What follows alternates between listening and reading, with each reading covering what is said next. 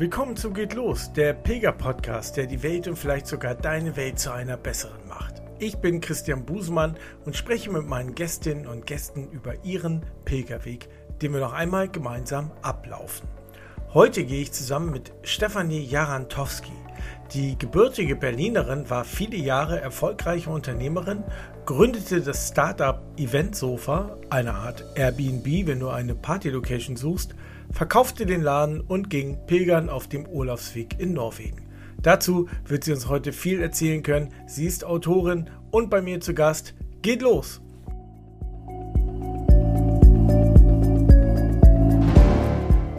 Hallo Stefanie. Hallo Christian. Schön, dass du da bist. Du bist den Olafsweg gegangen. Äh, sag uns doch mal, wo der genau entlang führt. Also der Olafsweg, ich meine, es ist wie der Jakobsweg ein Netzwerk aus Pilgerwegen. Äh, der bekannteste, den bin ich gelaufen, der geht durch Norwegen von Oslo nach Trondheim. Also Ziel ist immer Trondheim, dort äh, die Kathedrale. Mhm. Wie lange warst du unterwegs? Auf dem Olafsweg ähm, 30 Tage. Also wir sind 30 Tage durchgelaufen. Mhm. Wobei wir auch mhm. eine äh, Strecke quasi mit dem Schiff gefahren sind, also mit so einem alten ähm, Raddampfer, mit so einem historischen, weil es da arge Fußprobleme gab. Ähm, aber 30 Tage ja. ähm, waren wir unterwegs von Mitte Juli bis Mitte August. Ah, okay. Und äh, wie viele Kilometer seid ihr in Summe gelaufen? Ich sag mal so, offiziell hat der Olafsweg 643 Kilometer aber man läuft immer mehr. man läuft alleine mehr, weil natürlich, ja, ich weiß nicht, wie das genau gemessen wird, aber natürlich, man braucht ja auch die Wege zur Unterkunft. Äh, nicht nur, dass man sich dann vielleicht auch manchmal verläuft und äh, einen Weg doppelt laufen muss. Auch kann wenn passieren. man von Unterkünften kann passieren. Ja, also jetzt ist es mal so, also zwei, dreimal passiert. Ja, also, aber nichts, nichts, mhm. nichts Schlimmes. Aber natürlich alleine, weil man auch mhm. Abstecher macht oder dann nochmal zum Supermarkt läuft, von der Unterkunft aus, etc. Also man kommt halt einfach auf mehr. war das dein erster Pilgerweg? Nein, also es war äh, der intensivste und der schönste Pilgerweg, den ich bislang gelaufen bin. Und davor habe ich schon, weil ich wollte immer mal pilgern. Und natürlich habe ich äh, den Pilgerklassiker Habe Kerkeling gelesen. Nur war mir da der Jakobsweg einerseits keine Zeit durch die Firma und ich dachte mir, okay, irgendwann laufe ich mal einen Pilgerweg. Und der Jakobsweg war mir aber immer so zu voll, ähm, was ich so gehört habe. Und dann bin ich mal gestartet auf Tagestouren auf dem brandenburgischen Jakobsweg. Im Zuge der wahrscheinlich auch Pilger, Pilgerhype oder halt, weil es einfach ja, mehr im Trend ist zu pilgern, haben sich da, wurden da die Wege auch neu beschildert und ausgebaut. Und so bin ich, ähm, habe ich so langsam Interesse geschnuppert und war dann eine Woche mit so einer Frauengruppe pilgern äh, auf Rügen. Und zwar den Birgittenweg. Der geht von, also der, wir sind gelaufen von Sassnitz bis nach Stralsund. Und das war sozusagen, ich sage jetzt mal, das war so Luxuspilgern, weil wir hatten mhm. zwar unser Gepäck dabei, aber erstens waren es nur äh, fünf Tage und wir hatten, alles wurde organisiert. Wir hatten Unterkünfte, wir mussten uns da nicht drum kümmern. Wir hatten immer Frühstück, wir hatten Lunchpaket und wir haben abends ein warmes Essen bekommen. Also eigentlich da sozusagen das totale Gegenteil vom Olafsweg. Mhm. Deshalb würde ich für mich so sagen, richtig gepilgert bin ich dann auf dem Olafsweg. Mhm, okay, Rucksäcke musstet ihr aber schon noch bei dem Luxuspilgern selber tragen oder wurden die auch ja. gebracht? Ja, selber tragen, aber natürlich alleine äh, in Norwegen, der Olafsweg, da ähm, alleine beim Gepäck musste man viel cleverer vorgehen, weil wir hatten sozusagen, du hast halt, du hast vom Wetter alles dabei. Ähm, du hast Sommer, weil du sozusagen, ähm, und es kann auch sehr heiß werden, wir hatten mhm. manchmal, mhm. wir hatten einmal 30 Grad, wo wir äh, in Lillehammer waren. Mhm. Und wenn du dann über das Hochgebirge läufst, da ist es garantiert kalt, ja. Also wir hatten da auch Schneesturm und deshalb hatte ich halt zum Beispiel eine Wollmütze dabei und Handschuhe. Ei, weil ich da immer ja. mit Kälte Probleme habe. Und, ähm, und du musstest halt genauso, ne, irgendwie kurzes T-Shirt, klar. Also wir haben wirklich das Minimalste mitgenommen und trotzdem ist es natürlich mehr als wenn man so ein äh, fünf Tage Luxuspilgern macht. Klar. Bei, bei schönem Wetter. Was hast du dir denn erhofft bei deiner Pilgerreise? Was, warum war es ausgerechnet jetzt dieser Weg, ähm, der für dich an, an dem Punkt in deinem Leben ähm, wichtig war? Also ich hatte ähm, mein, mein Leben hat sich so entwickelt, dass ich äh, die Firma, die ich 2011 äh, gegründet und richtig gestartet dann 2012. Ähm, mein Startup, was ich gegründet und aufgebaut habe, ähm, das habe ich verkauft 2019. Mhm. Auch das mhm. war ein längerer Prozess der sozusagen Veränderung, weil ich so nicht mehr weiterleben wollte. Und jetzt hatte ich sozusagen die einmalige Möglichkeit, beziehungsweise ich muss ganz ehrlich sagen, ich bin dann, ähm, ich bin durch Zufall auf einen Artikel gestoßen, ich hatte noch nie was vom Olafsweg gehört, ähm, auf einen Guardian-Artikel, der eben von dem einsamsten, nördlichsten Pilgerweg der Welt geschrieben hat. Und da dachte ich, oh, das ist es doch. Und es hat mich halt gerade so aufgefangen in der Zeit, wo ich nicht wusste, wie es weitergeht. Und natürlich habe ich mir, weil die Firma war verkauft, auf einmal von heute auf morgen, von heute auf morgen so abrupt, äh, bedeutungslos zu sein. Niemand ruft einen mehr an, keine E-Mails mehr, keiner will sozusagen was von einem. Ähm, es war schon ganz schön krasse Veränderung und da habe ich mir natürlich sehr viel von dem Weg erhofft. Ich habe mir ich bin, ich glaube, jeder, der pilgern geht, ist irgendwo auf der Suche. Und natürlich ist man auch immer wieder auf neu auf der Suche. Und ähm, für mich war halt da ganz ehrlich die Suche wie, wie geht's weiter? Was, was will ich machen? Was will ich wirklich?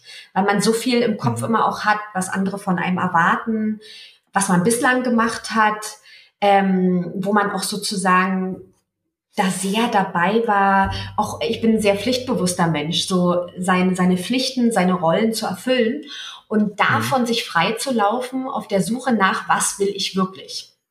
Großes Ziel. Ja, ja. Und deshalb, deshalb, ich meine, deshalb die Erwartungen, die waren hoch. Und ich ja. kann ja schon mal vorwegführen, ich bin nicht angekommen und hatte Antworten. Ja. Der große Unterschied mhm. war, dass ich am Ende ähm, kein Problem hatte, dass ich keine Antwort habe.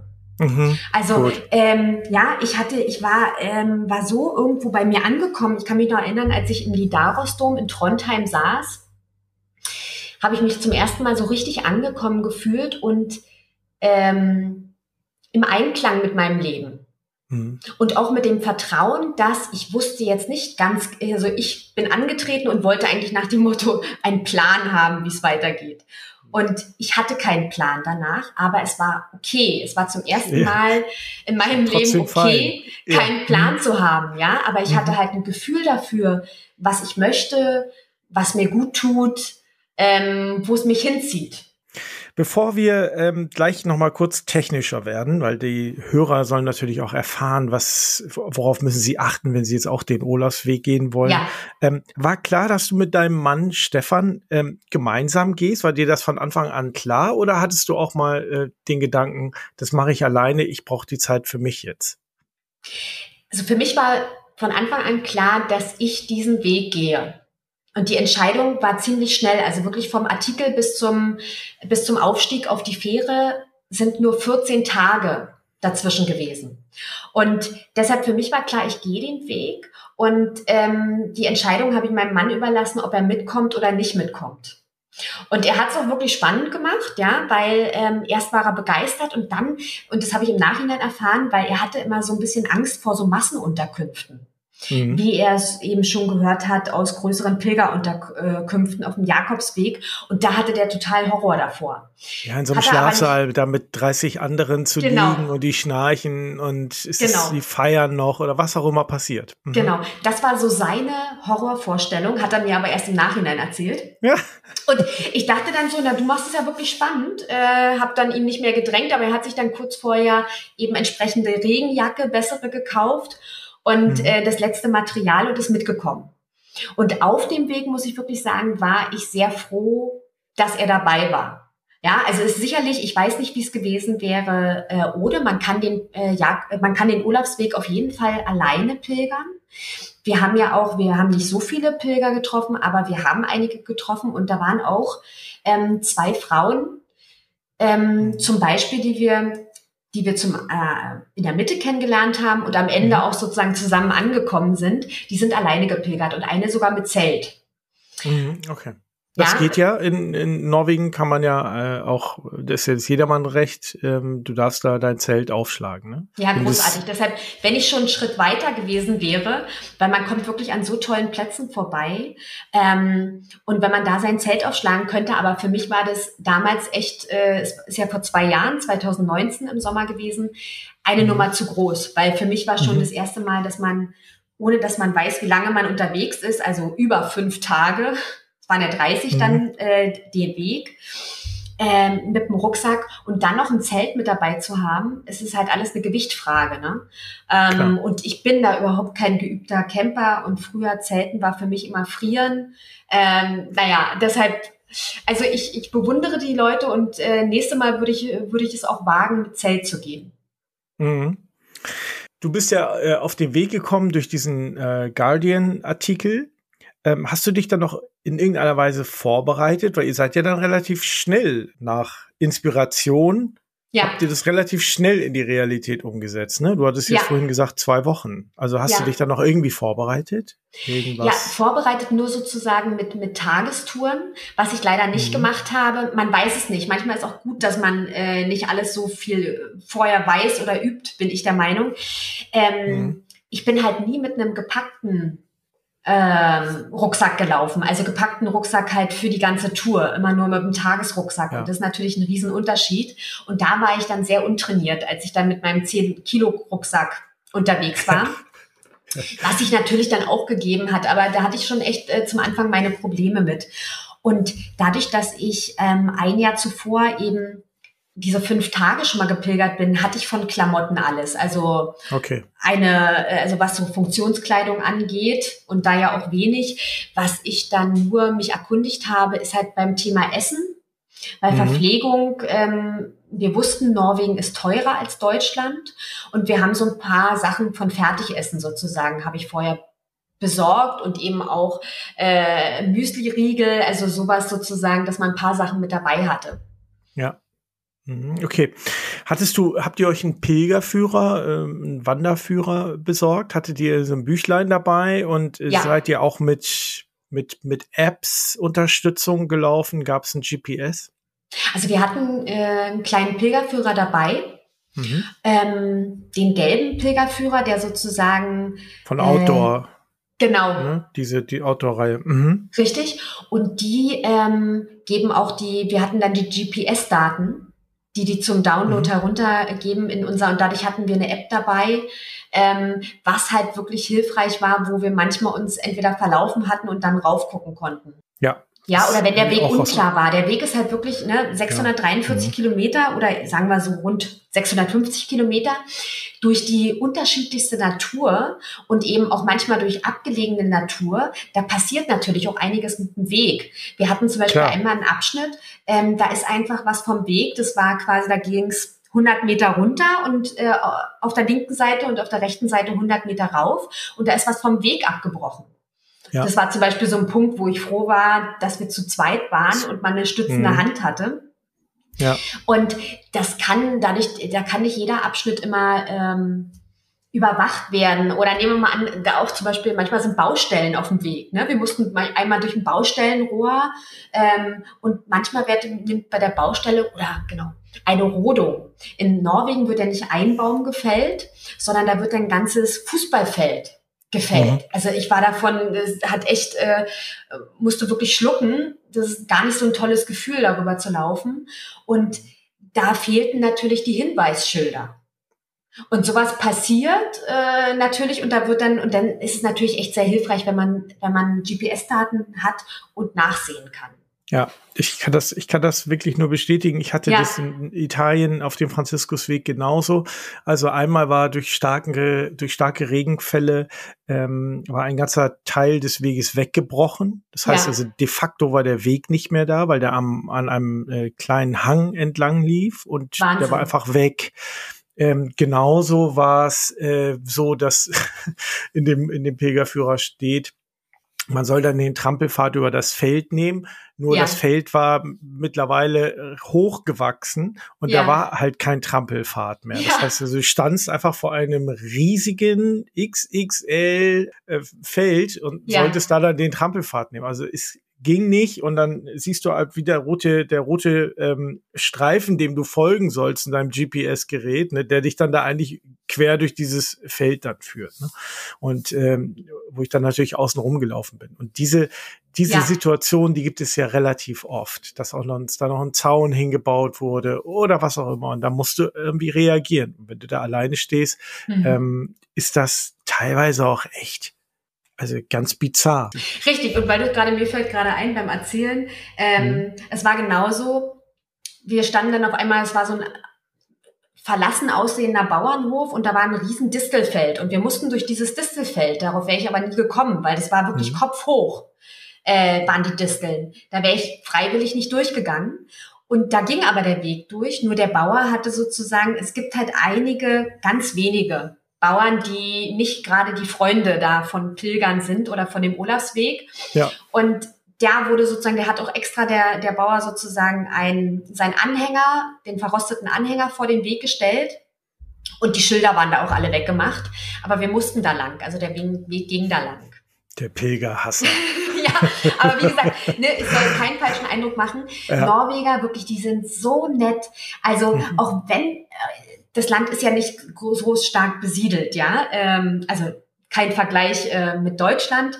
Aber wenn man Norwegern begegnet, ähm, auch wenn man auf der Straße mal einen Abschnitt laufen muss oder so, sie winken einem zu, sie grüßen einen, sie fragen, wenn man durch einen Ort läuft, jeder hat uns dem wir begegnet sind, angesprochen, ähm, wo wir hinlaufen, waren immer erstaunt, ach wow, bis Oslo, äh, bis Trondheim, das mhm. ist ja weit, obwohl sie natürlich mhm. alle sehr, sehr sportlich sind und sind natürlich immer viele Sportler äh, irgendwie mhm. entgegengekommen.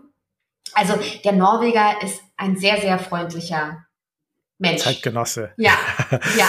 Also Pilgerführer äh, hattest du dabei, ihr hattet ein GPS, Klamotte war, wart ihr gut ausgerüstet, wechselt Klamotten, das heißt wahrscheinlich immer von den Dingen zwei, weiß ich was, äh, ne, T-Shirt und so, was, was genau. brauchst. Also zwei, mhm. zwei T-Shirts hatte ich äh, mhm. und zwei Hosen. Habe mich einfach mhm. für lange Hosen entschieden, weil ich dachte mir, wenn es auch warm wird, egal, auch nur als Wechselschuhe quasi nur Flipflops ja, mhm. sonst immer die, die Wanderschuhe und ich hatte auch, wir hatten uns entschieden, wirklich die Bergschuhe zu nehmen. Das ist halt die Herausforderung ja. bei dem Weg, weil natürlich ideal wären, wenn du gerade zum Anfang auf ähm, auch öfter mal auf Straße läufst, ne, oder auf Wegen, dann sind natürlich einfache ja. Trekking-Schuhe besser. Aber dadurch, dass man ja. eben dann noch ins Hochgebirge kommt und auch einiges, es geht viel hoch und runter, wenn man durch das Gudbrandstal läuft, das ist das größte Tal in Norwegen. Da ist es sehr, auch der, der Boden ist halt sehr, sehr viele Wurzeln, sehr, sehr viele Steine. Manchmal muss man über Geröll rüberlaufen. Da ist natürlich, man hat einen viel sichereren Halt. Deshalb würde ich es auch wieder machen äh, und würde die Bergschuhe anziehen, auch wenn es manchmal klar bei, bei Ebenen schöner wäre, leichteres Schuhwerk zu haben. Ja. Aber alles kann man nicht mitnehmen. Kann ich nachvollziehen. Ich hatte, ich hatte auch nur Flipflops mit. Ich hab's aber unwahrscheinlich oft in Italien bereut, weil ich da abends, wenn ich dann irgendwie noch auf eine Piazza gegangen bin, mhm. um mir irgendwie was äh, zu, zu trinken zu holen oder noch was zu essen, und du dann, dann mit diesem Flipflops lang gelaufen bist, eine viel zu kalte Füße, äh, mit Socken sieht, geht's A nicht richtig gut und zweitens sieht's ganz fürchterlich aus. Also musste ich wieder diese Botten dann anziehen, mhm. also die ich schon den ganzen Tag getragen habe. Und du bist dann auch immer sofort, also gerade bei den schicken Italienern, aufgefallen, als ich hier wieder so ein, so ein, so ein Outdoor-Eumel mit drin, der da jetzt abends hier noch irgendwie unsere Geschmackssinne strapaziert. Ja, die Probleme hast du in Norwegen nicht, weil du dann irgendwo einsam. Ist ja keiner. Äh, ja, da ist keiner. Entweder bist du, ich sag jetzt mal, wenn, wenn du, wenn mal mehr Leute sind, bist du auf einem Campingplatz wie in einer festen Hütte oder du bist irgendwo auf einem Bauernhof außerhalb. Also äh, die Probleme hast du nicht. Ähm, wie viel Höhenmeter hattet ihr denn da so? Also wie viel Meter rauf, wie viel runter?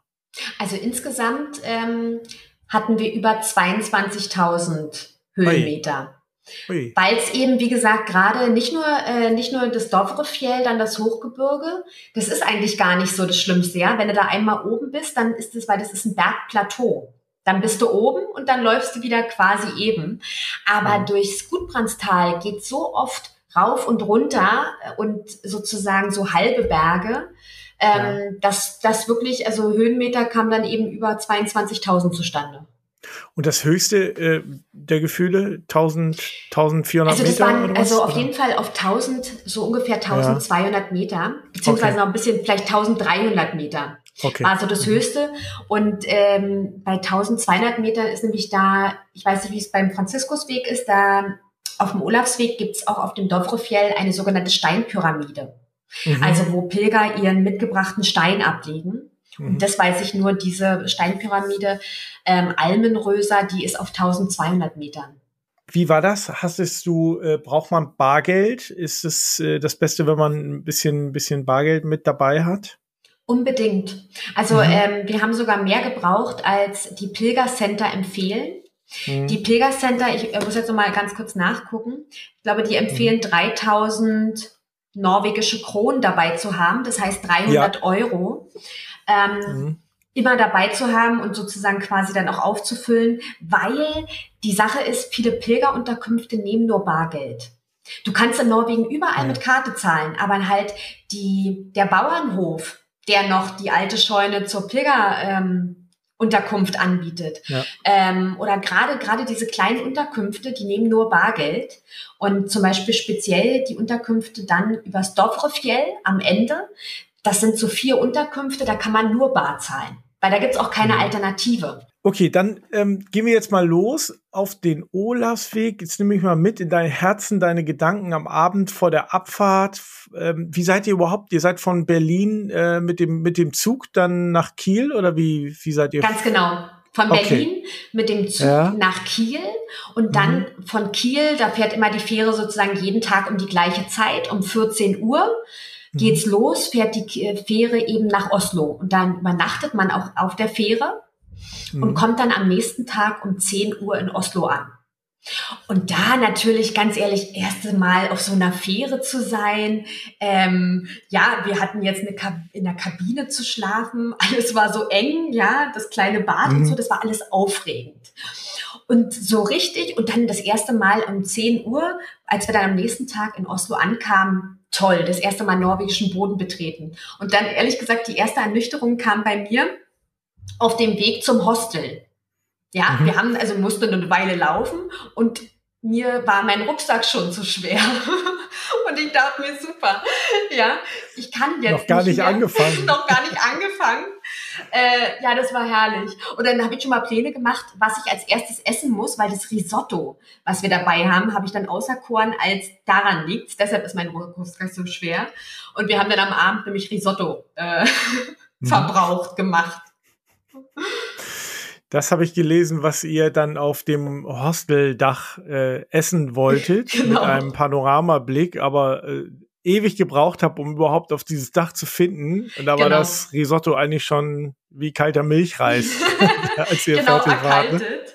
Und da ja. war nämlich auch in dem Hostel waren super viele, eigentlich waren, hatten alle Outdoor-Klamotten an und alle große Rucksäcke. Und meine große Angst war, die wollen morgen alle starten Mhm. Und dann auf dem Weg, als wir sozusagen zu dem Startkreuz sind, waren wir alleine.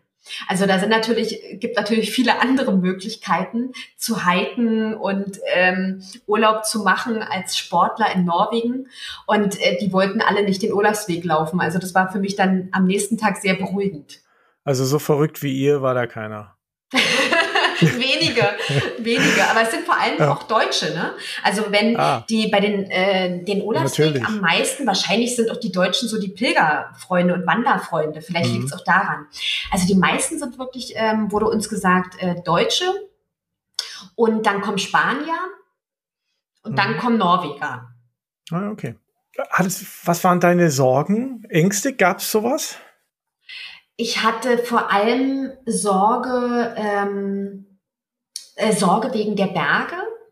Ja, also das war sozusagen das Dovrefjell, weil ich mir auch was ich vorher gelesen hatte. Ich hatte einen Pilgerbericht vorher gelesen und und das klang alles furchtbar, ja, auch was da für ein Wetter war. Und ich habe mir die Berge vorgestellt und deshalb das, was ich mir, wo ich mir die größte Angst vorher hatte äh, und dachte, wie wie schaffen wir das, wurde dann zum leichtesten Stück. Also es ist wirklich unglaublich. Manchmal nimmt man so das dann ganz anders wahr je nachdem, wie derjenige das auch erlebt hat, ja, auch mit dem Wetter. Aber zumindest habe ich mir das wirklich falsch vorgestellt. Hm. Und hattest du dir auch schon eine Ausrede parat gelegt, wenn du doch an irgendeiner Stelle sagst, ach nee, jetzt habe ich doch keinen Bock mehr zu laufen, wenn du wieder zurückkommst? ja, da muss ich ah, ganz ehrlich sagen, hm? da muss ich ganz ehrlich sagen, dazu kenne ich mich viel zu gut, ähm, dass da klar war, ich laufe den bis zum Ende. Und da komme was durch. wolle. Wahrscheinlich wäre ich sogar so und hätte noch mit dem, äh, da hätte ich mir auch wirklich ein Bein brechen müssen, ja äh, und dann wahrscheinlich wäre ich noch mit Krücken gelaufen. Obwohl ich natürlich, ähm, deshalb war mir klar, dass ich auf jeden Fall komme ich ans Ende an, egal wann, egal wie. Aber natürlich, und damit habe ich ja überhaupt nicht gerechnet, dass wir auch dann mal so einen dollen Streit hatten äh, mit meinem Mann. Und da, wo er wirklich sich in den Wald plumpsen lassen hat und dann gesagt hat, ähm, ich gehe nicht mehr weiter, ich fliege nach Hause. Und da dachte ich wirklich, jetzt ist vorbei, ne? Und habe mir aber im Kopf, also einerseits war ich super geschockt, aber es ging ja eine Weile. Und dann habe ich mir sozusagen Optionen gesehen und habe gesagt, scheiße, laufe ich jetzt weiter oder fliege ich mit ihm zurück? Es kam zum Glück nicht so weit. Wann hattest du das Gefühl, das ist jetzt gerade hier alles so, wie ich mir das vorstelle? Mit dem Pilgern, dem Wandern, Norwegen, mit dem Einklang. ich habe mich hier gefunden. Gab es das überhaupt? auf jeden Fall, auf jeden Fall immer mal zwischendurch. Ich meine, wenn man jetzt wirklich 30 Tage lang ähm, durchweg läuft und durchweg durch das unterschiedlichste Wetter, ja, durch äh, Sonne, durch Regen und dann gibt's Höhen und Tiefen, genau wie der Weg, Höhen und Tiefen. Und ich habe natürlich, also gerade Momente, wo ich total im Einklang war, beispielsweise ähm, in Ringen, gerade wenn man so einen tollen Ausblick hatte, nachdem man strapaziös bergauf gelaufen ist und bei Hitze sonst was und dann nach der Dusche dort auf dem Balkon sitzt, rausguckt und sogar ein Kaffee in der Hand hat, ähm, das war dann pures Glück.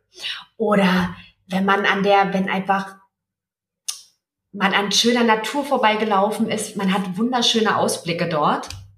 Ähm, und was uns zum Beispiel auch diese, ich habe es immer genannt, purpurfarbene Blumenschönheit, das ähm, schmalblättrige Weidenröschen. Ähm, und das begegnet einem die ganze Zeit und es sind so viele schöne Blumen und, äh, und da hat man immer zwischendurch äh, Hochgefühle, ja. Es gab, mhm. also das gab es oft.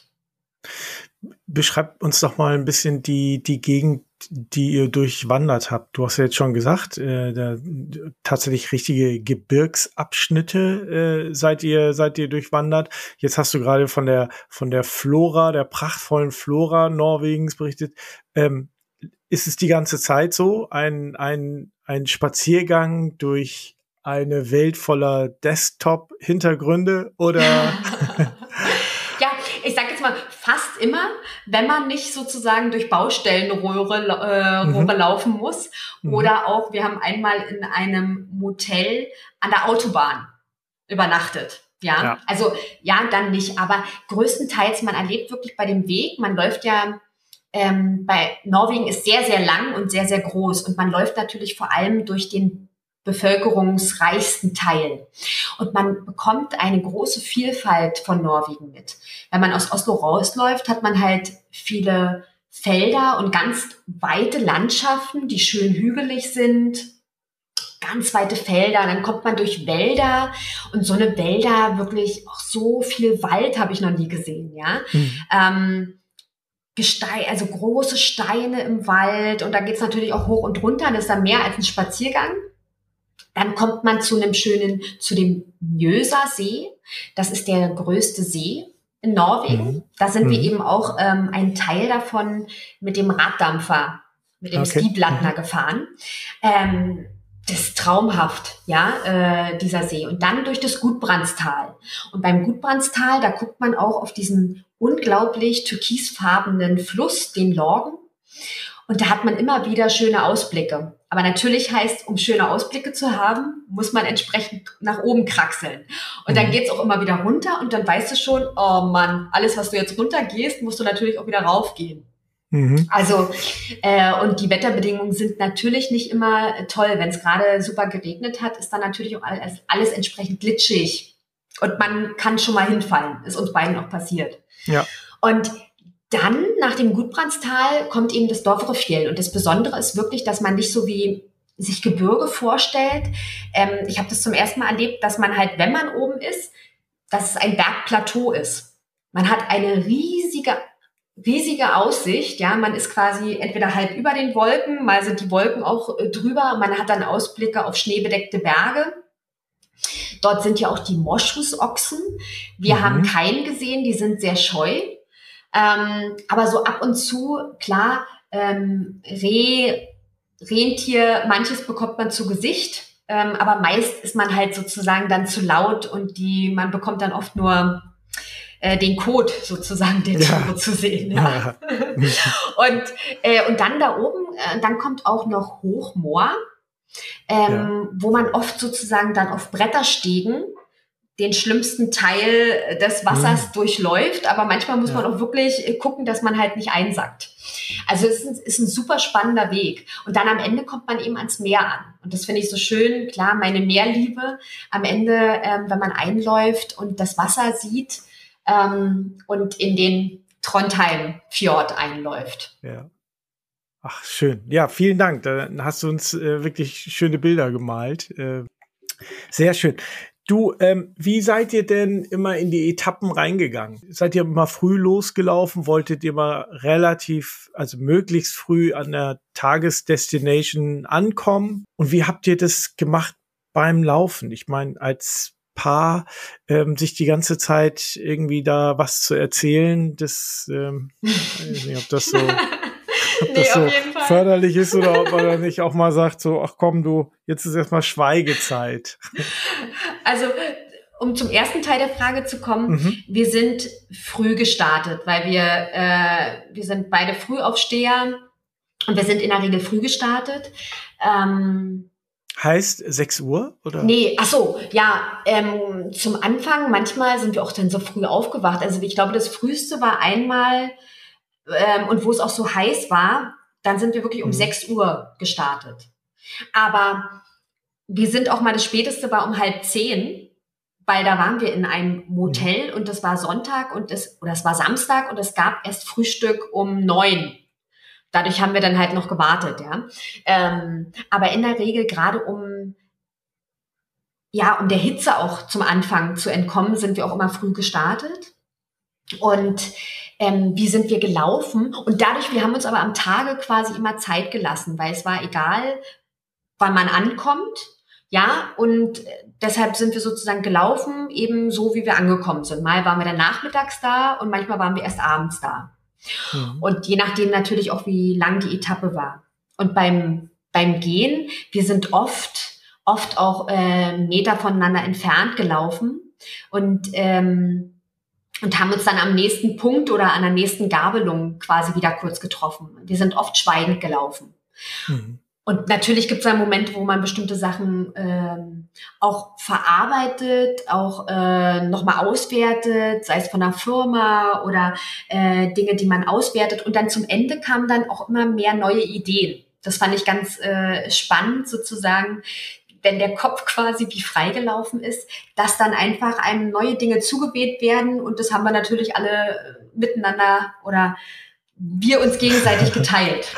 Mhm. Hast du dir teilweise Themen aktiv vorgenommen für, für eine Etappe? Also ähm, hast du dir da, weiß ich was, an ja, Tag zehn irgendwie, bist du äh, an einem Gedanken hängen geblieben, hast gesagt, ach, weißt du was, den durchdenke ich heute mal auf dem Weg zum Tagesziel? Oder hast du es einfach immer kommen lassen? Ich habe es ich hab's immer kommen lassen und mhm. habe eher geguckt und offen, was mir so entgegengekommen ist. Mhm. Also sei es manchmal, ich hatte mein, so zwei kleine Notizbücher dabei, wo ich auch jeden Tag drin geschrieben habe und habe mir, ähm, hab mir einen, einen Spruch quasi mitgenommen. Und wenn ich zum Beispiel Texte eher, die mich, auf die ich wieder gestoßen bin, die mich inspiriert haben, ja.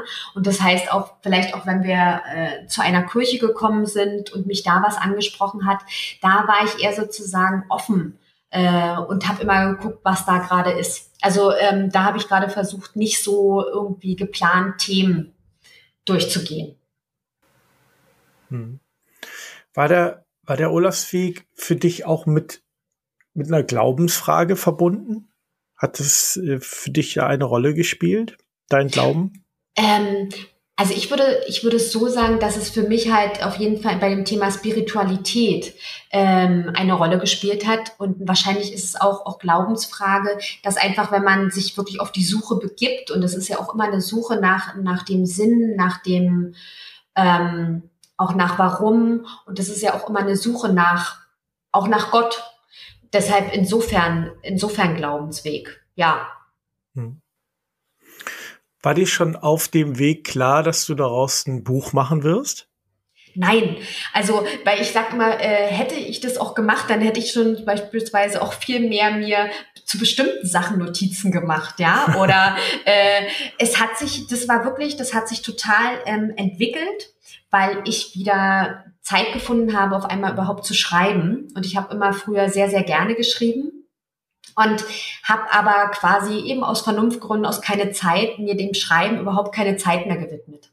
Und auf dem Urlaubsweg habe ich ja jeden Tag geschrieben, was du gerade meintest, da gab, bei uns gab es ja jetzt abends nichts, wo man hingehen konnte. Deshalb saß ich immer abends über meinem Notizheft und habe geschrieben, meine Gedanken aufgeschrieben und in dem Sch und dann wurde ich angesprochen von äh, von einer Mitpilgerin, ob ich da ein Buch schreiben will, weil sie hatte hier den da war ein Franzose unterwegs, der wollte eben einen Reiseführer für Campen auf dem, auf Französisch schreiben, auf dem Urlaubsweg.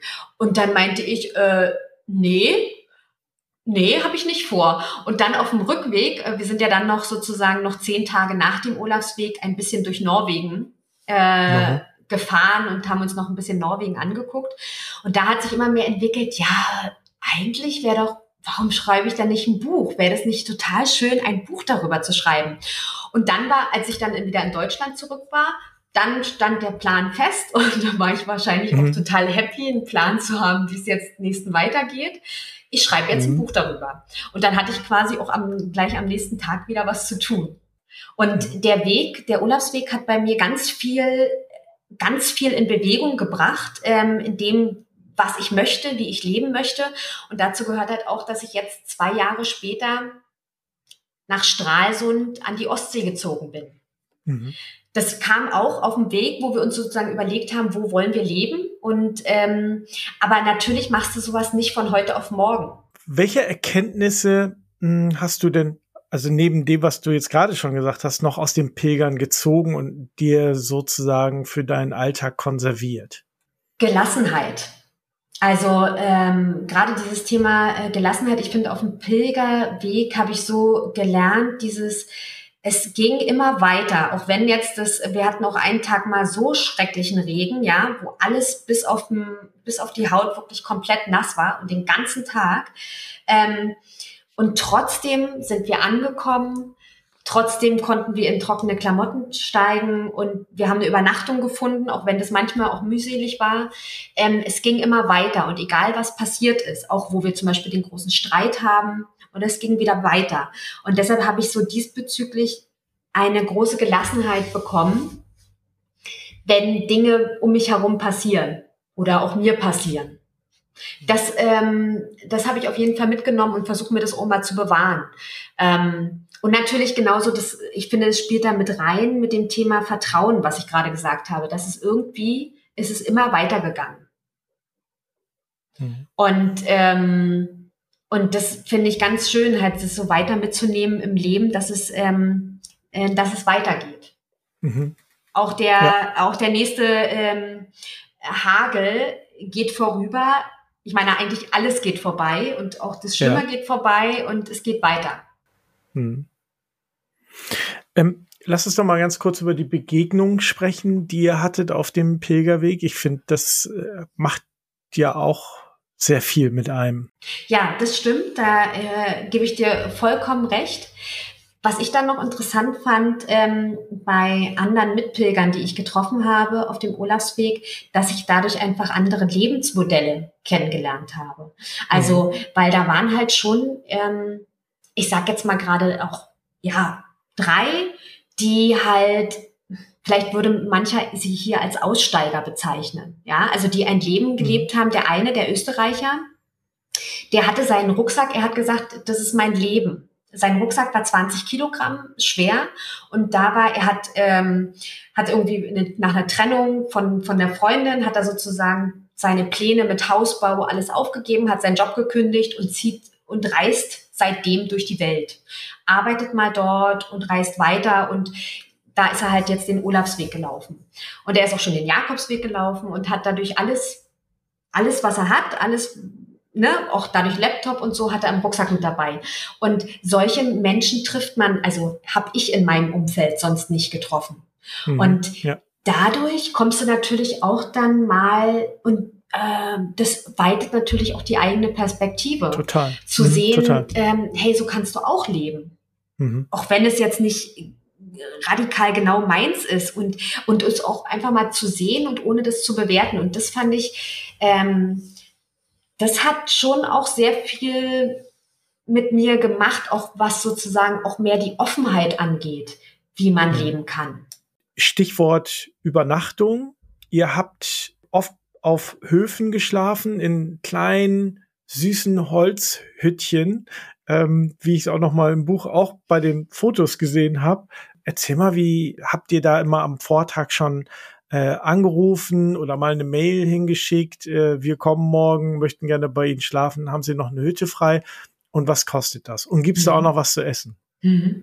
Ja, diese Vorreservierung, ähm, das wurde uns im Pilgercenter in Oslo, ähm, wurde uns angeraten, dass wir schon vorher die, die Unterkünfte vorab Bescheid geben, reservieren sollten, weil es sind halt viel weniger Unterkünfte, als wenn man jetzt vergleichsweise der Jakobsweg nach Santiago und auch viel kleinere Unterkünfte. Und auf dem Grunde haben wir dann vorreserviert per E-Mail. Das ist wirklich in, Norwegen hat man, egal wo man ist. Ich glaube, nur eine Stelle auf dem Dovrefjell, da hatten wir keinen Netzempfang. Ansonsten hat man immer Empfang und kann dann auch entsprechende E-Mail schreiben. Und die Unterkünfte, dadurch jetzt zum Beispiel wir 30 Tage, wir hatten 30 verschiedene Unterkünfte. Und die Unterkünfte sind sehr unterschiedlich. Also die reichen von einer einfachen Almhütte, Rüfosan, das war der Punkt äh, da oben, wo wir, das war quasi eine Hütte, in der Mitte der Tisch und außenrum die Betten. Und das war, da waren mhm. zehn Betten und natürlich, wenn man da oben ankommt und das schon voll ist, dann hat man ein Problem. Da kann man aber nicht reservieren. Also, aber, ja. wir, aber da kann man nicht reservieren, aber wir waren da zu viert. Und äh, die Übernachtung dort kostet es Vertrauenskasse ähm, 150 norwegische Kronen, also 15 Euro. 15 Euro. Mhm. Und aber das war das, das wirklich das günstigste, das war am unteren Ende. Und dann als Vergleich eine Unterkunft auf dem Dovrefjell ähm, auch davor. Da haben wir pro Person in einem Gemeinschaftsunterkunft 750 norwegische Kronen bezahlt. Also 75 Euro pro Person ohne Essen. Stolzer Preis. Ist stolzer mhm. Preis ähm, für eine Gemeinschaftsunterkunft mit Küche äh, und gemeinsamen Bad. Ja, und dann gibt's eben, richtig schön sind oft auf den Bauernhöfen die entweder kleinen Hütten oder die alten Lebensmittelspeicher. Das sind Gebäude, die stehen auf Steinstelzen. Zum Anfang mhm. habe ich so ein Ding gesehen und meinte, also da, da würde ich nie übernachten. Und dann die nächste Unterkunft habe ich da drin geschlafen. Äh, das wurde halt früher so gebaut wegen der Durchlüftung und dass Mäuse äh, und so nicht ans Leben, an die Lebensmittel kommen. Und jetzt sind diese Hütten oft äh, als Pilgerunterkünfte umfunktioniert. Und ähm, das ist natürlich einfach urig. Da hast du natürlich oh, ja, je nachdem, manchmal, was hatten wir da? Oft ist da dann kein fließend Wasser. Da musst du halt dann in die Küche gehen und in einen anderen Raum, aber äh, das ist natürlich unheimlich urig. Und ansonsten Unterkunft ist halt, ähm, Verpflegung ist immer so ein Thema auf dem Olafsweg, weil die wenigsten Unterkünfte bieten Frühstück und Lunchpaket oder sowas an oder haben Essen. Manchmal gibt es eben, dass man dort was kaufen kann. Ja, da sind sozusagen auch manchmal portioniert wie ein Ei kostet so und Brot so. Aber äh, das ist selten.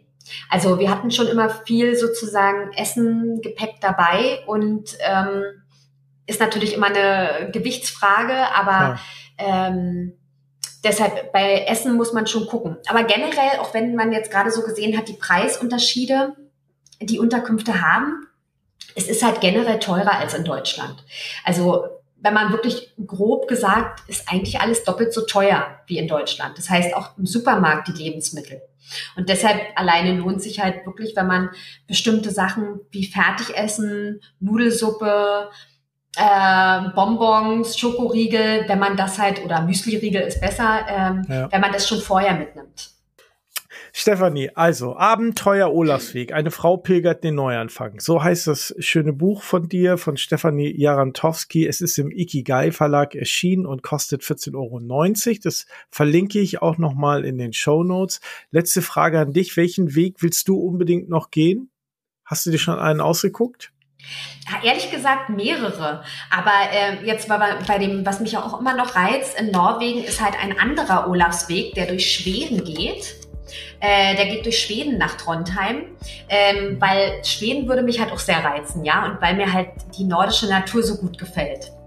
Aber hier, wenn jetzt alles auch durch Corona bedingt, was ich natürlich durch meine Nähe jetzt äh, zum Birgittenweg, werde ich auf jeden Fall den Birgittenweg noch weiter erkunden, weil der geht ja, der ist ja auch mhm. von der heiligen Birgitta, äh, die von Schweden ähm, nach äh, nach Spanien gelaufen ist, nach Santiago de Compostela. Oh, okay. Und deshalb muss ja der, der Birgittenweg auch noch länger gehen. Da äh, auf diese Spuren begebe ich mich als nächstes. Es gibt immer noch, es gibt immer noch eine Heilige oder einen Heiligen, die den, die sich noch mal eine weitere Strecke ausgesucht haben. Ganz genau. Stefanie, vielen Dank. Ja, sehr gerne. Ich danke dir. Geht los ist eine Produktion von The Upper Zirkus Pferd.